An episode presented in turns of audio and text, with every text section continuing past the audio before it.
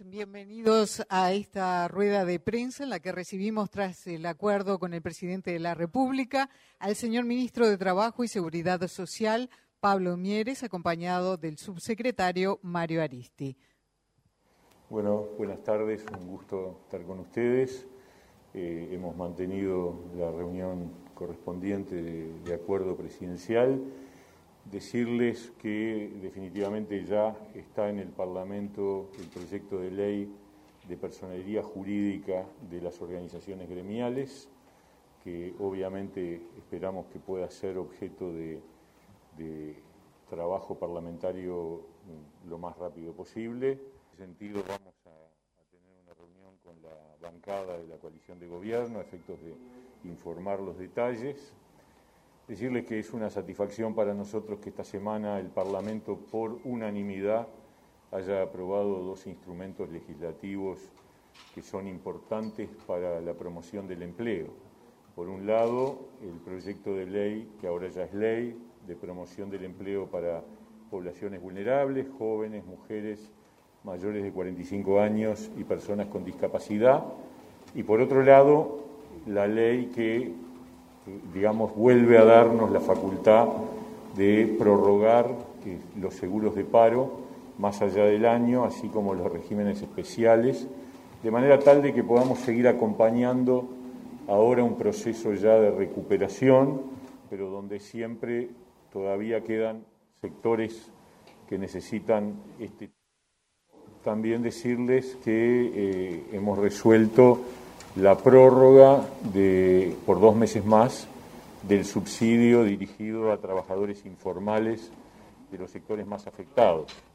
Esto es, los trabajadores del sector de la cultura, sector del turismo, guías turísticos, músicos, iluminadores, sonidistas, la misma gente que ha recibido durante estos tres meses el subsidio lo va a recibir por dos meses más, gente vinculada a los eventos, a los gimnasios. Por cierto que lo que vamos a hacer es actualizar el estado de situación de esas personas porque puede haber ocurrido que haya gente que haya obtenido trabajo. Por lo tanto, vamos a chequear la base de datos con el Banco de Previsión Social a efectos de garantizar que quien reciba ese subsidio sea efectivamente quien lo necesita.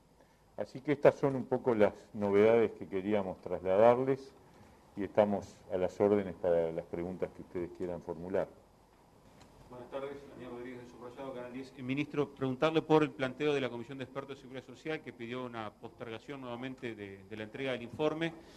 Eh, bueno, si ya el gobierno tomó una decisión sobre este pedido y además cómo se enmarca esto dentro de los planes que tenía el gobierno de poder presentar el Parlamento este año el, proyecto de reforma del Seguridad Social y si ustedes están analizando que faltan todavía consensos importantes para, para la propuesta.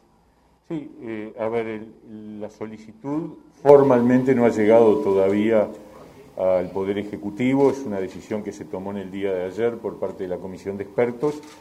Obviamente vamos a hacer lugar al pedido, nos parece muy lógico que la parte, así como hubo una, una prórroga para el diagnóstico, se imaginan ustedes que para las recomendaciones, que es una cosa bastante más compleja, seguramente hay necesidad de, ese tiempo adicional, o sea que este, desde ya decimos desde el Poder Ejecutivo va a haber una autorización a la prórroga, una, respuesta positiva a, la, solicitud de prórroga. Este, y bueno, eh, esto luego transcurrida la prórroga, veremos cuándo llega la propuesta. Es decir, más que la propuesta son las recomendaciones. Luego, después hay otra etapa que es que el, gobierno tiene que transformar esas recomendaciones en proyecto de reforma, es decir, proyectos de ley. Tiempo al tiempo, lo que ocurre ahora es un tiempo de, prórroga y estamos a la espera de, que continúe el trabajo. ¿Bien que falta consenso todavía? Obviamente este, no, no solo no es un problema tanto de consenso, sino de poder avanzar sustantivamente en todos los asuntos. Eh, recuerden ustedes que es una reforma integral que abarca a todo el sistema previsional, no solo al régimen del Banco de Previsión Social, sino a las cajas paraestatales, a los servicios de retiro del Estado militar y policial, por lo tanto, armar todo ese, ese conjunto eh, lleva, lleva mucho tiempo. ¿no? Buenas tardes, Leonardo Silvera de Telemundo. Quisiera consultarle, ministro, sobre cuáles son esas expectativas, o eh, para decirlo sencillamente, para qué va a servir este proyecto de ley que eh, pide la personería jurídica a las organizaciones gremiales. Yo creo que para darnos a todos, a todos los actores sociales, más tranquilidad y más garantías. E, ese es el, el gran sentido, es decir, cuando se negocia, se negocia entre actores que al día de hoy muchos ya tienen personería jurídica, es bueno decirlo. Nosotros lo que hicimos fue tomar la idea de crear un régimen de, autorización de personería jurídica específico para las organizaciones que forman parte del mundo laboral, empresariales y sindicales. Por eso el registro de esta personería va a estar en el Ministerio de Trabajo, no en el Ministerio de Educación y Cultura, por supuesto que hay una traslación del efecto de la personería que ya existe en el Ministerio de Educación y Cultura. El proyecto de ley incorpora la idea de que esas organizaciones que ya tienen la personería jurídica de acuerdo al Ministerio de Educación y Cultura mantiene sus efectos. Y después en la negociación este, entre las partes, bueno, le da la posibilidad además a, los actores que si en algunas circunstancias se solicitan información, por ejemplo, sobre cómo está funcionando, cuáles son los números de una empresa, bueno, hay un actor, que es el actor sindical, que tiene una responsabilidad a través de la personería gremial. Y yo diría también, para muchos dirigentes, es también una tranquilidad, porque en los casos en donde no hay personería, hoy eh, los fondos recaudados por cuota sindical van a cuentas personales. Y eso obviamente no es bueno para los propios dirigentes sindicales, porque eh, es una situación de, una responsabilidad que no tenían por qué asumir, que en realidad tiene que estar este, depositada en la organización que, ese sí puede, tener cuentas en la medida que tenga personería. Buenas tardes, Rafael Guardia, Medios Públicos. ¿Querés agregar? Sí, capaz que sí. Sobre, esto de ah, la bueno, gremial. Sí, adelante, No, él fue el, redactor de todo esto. No, destacar dos cosas importantes. Que este proyecto de ley que envió el gobierno al Parlamento eh, fue elaborado con aportes del PCNT y aportes de las cámaras empresariales. Llegamos a un 100% de consenso, pero sí a un gran porcentaje de acuerdos, con lo cual tiene un valor este, sumamente importante quería conocer eh, cómo ha funcionado la aplicación de los nuevos mecanismos ante ocupaciones, este, como ocurrió en el día de hoy, y si por efectos de la ronda de negociación colectiva prevén mayor conflictividad. Bueno, sobre lo último, vamos a ver, no hay que adelantarse. Hay quien dice que va a ocurrir, que va a haber más conflictividad, nosotros tocará lo que tocará. En definitiva, este, estamos, como siempre, disponibles para el diálogo y para la búsqueda de entendimientos. Con respecto a, cómo ha funcionado, ya tenemos varios casos. Este no es el primero.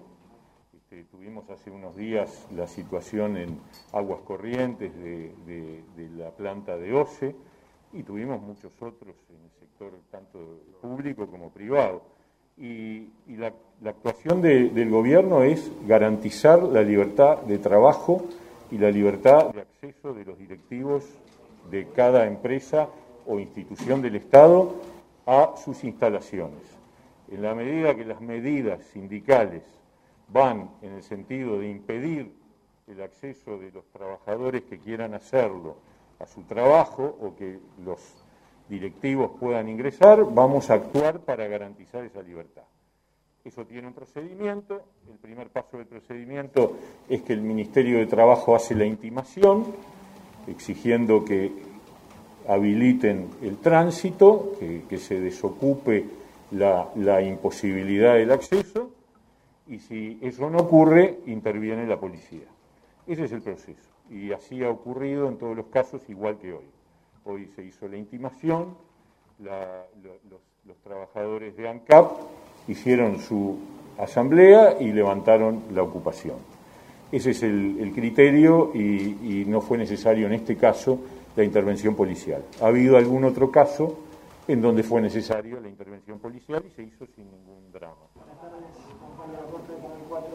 Ministro, según eh, algunas encuestas que se han conocido en, los últimos días, el empleo pasa a ser una de las preocupaciones de la ciudadanía. ¿En qué otras cosas está pensando el gobierno para estimular el empleo? Y sobre los proyectos que finalmente se aprobaron en el Parlamento, ¿qué impacto van a tener? ¿A cuánta gente pueden alcanzar? Gracias. Eh, ustedes saben, igual que nosotros, que el impacto en el empleo, el impacto fuerte en el empleo depende del crecimiento de la economía y de las inversiones. Es decir, de que haya quien invierta para generar puestos de trabajo, para ampliar su emprendimiento, para generar nuevos emprendimientos. Ahí no hay, no hay magia, e, e, ese es el camino, la inversión pública, la inversión privada, la inversión nacional, la inversión extranjera, ahí está la clave del crecimiento del empleo. Por supuesto que uno tiene que acompañar eso con las medidas que recién mencionábamos, entre ellas las que acabamos de, decir, el proyecto de ley de promoción del empleo para personas de sectores vulnerables, que ayuda, que lo que busca es evitar que las inequidades se expandan. Y por eso acompañamos con ideas que van focalizadas a jóvenes que tienen el triple de desocupación que el uruguayo en general, a mujeres que tienen un nivel de desocupación bastante mayor que el de los hombres, a los mayores de 45 que si pierden el empleo se enfrentan a un drama porque es muy difícil reinsertarse y a las personas con discapacidad que todos sabemos que son eh, eh, un colectivo que también tiene más dificultades. Eso acompaña. ¿Cuánto? Bueno, este, ayuda, pero no resuelve el problema de empleo. Eh, lo, que, lo que hace es acompañar a la búsqueda de equidad. ¿Cuántas personas pueden ser beneficiadas por este proyecto, por esta ley ahora ya? Este, alrededor de 8.500 personas por año con los 16 millones de dólares que están asignados. Eso es un cálculo que hacemos siempre y cuando los empleadores estén dispuestos a utilizarlo. Para que se, para que se hagan una idea comparativa, en los cinco años anteriores de vigencia de la ley de empleo juvenil, en cinco años fueron beneficiados 8.400 jóvenes. Y se gastaron en esos cinco años alrededor de 16 millones. Ahora estamos hablando 8 mil y pico de trabajadores por año con 16 millones de dólares por año. Eso implica un desafío de efectividad. Ahora la pelota está en nuestra cancha. El Parlamento nos dio la ley, ahora nosotros tenemos que demostrar que se va a aplicar. Y eso significa un gran desafío para el Ministerio de Trabajo de difundir entre los empleadores que estos instrumentos son útiles para ayudar a que muchos jóvenes, muchas mujeres, muchas personas con dificultades de inserción laboral lo puedan hacer. Lo otro que estamos haciendo es recorriendo el país porque la mirada del empleo tiene que tener una mirada local también. Entonces estamos recorriendo los departamentos del interior del país para reunirnos con las intendencias, con los sectores empresariales y sindicales de cada departamento para que nos digan qué tipos de empleo que ciertamente tienen su peculiaridad son los que pueden ser más, digamos, posibles de desarrollar en cada departamento. Y de ese modo afinar la puntería en la capacitación laboral, que es el otro gran instrumento. ¿Cómo hacemos para que las personas que van quedando por el camino vuelvan a reengancharse? Necesitan capacitación laboral y ahí el instrumento clave es INEFOP. Bien, bueno, muchas gracias. Por aquí. Ah, perdón. Buenas noches para todos. Matías Garro de Radio Universal. Simplemente, ministro, consultarle si tienen una estimación de cuándo se podría dar eh, la recuperación total de los sectores más afectados, que bueno, justamente se les pidió una extensión del, periodo puente. No sabemos. En realidad, ustedes saben, ahí hay una variable independiente que es la evolución de la pandemia. Por ahora venimos muy bien, todas las expectativas están en que podamos seguir avanzando en la reactivación Acá hay dos grandes sectores que son los más afectados. Todo el sector cultural y de eventos, por un lado, y por el otro lado el turismo. Los dos intensivos en contratación de personas, los dos intensivos en mano de obra. Por lo tanto, tenemos una expectativa de que en la medida que esto no tenga tropiezos ni vueltas atrás, que van a depender de la situación sanitaria, nosotros tenemos la expectativa de que puedan darnos un nuevo impulso con el objetivo, y quiero decirlo con claridad, no solo de volver a la prepandemia, porque la situación del empleo prepandemia era complicada. Por lo tanto, acá hay un primer escalón, que es que el Uruguay vuelva a tener datos similares a los que teníamos en 2019. Pero eso no nos debe dejar contentos, porque lo que teníamos en 2019 era una situación de caída del empleo, de pérdida de puestos de trabajo, de aumento de la desocupación. Por lo tanto, el segundo paso es empezar a remontar por encima de los datos que teníamos antes. Bien, muchas gracias. De esta forma, entonces, finalizamos la rueda de prensa agradeciendo la presencia al señor ministro de Trabajo y Seguridad Social, Pablo Mieres, y al subsecretario Mario Aristi.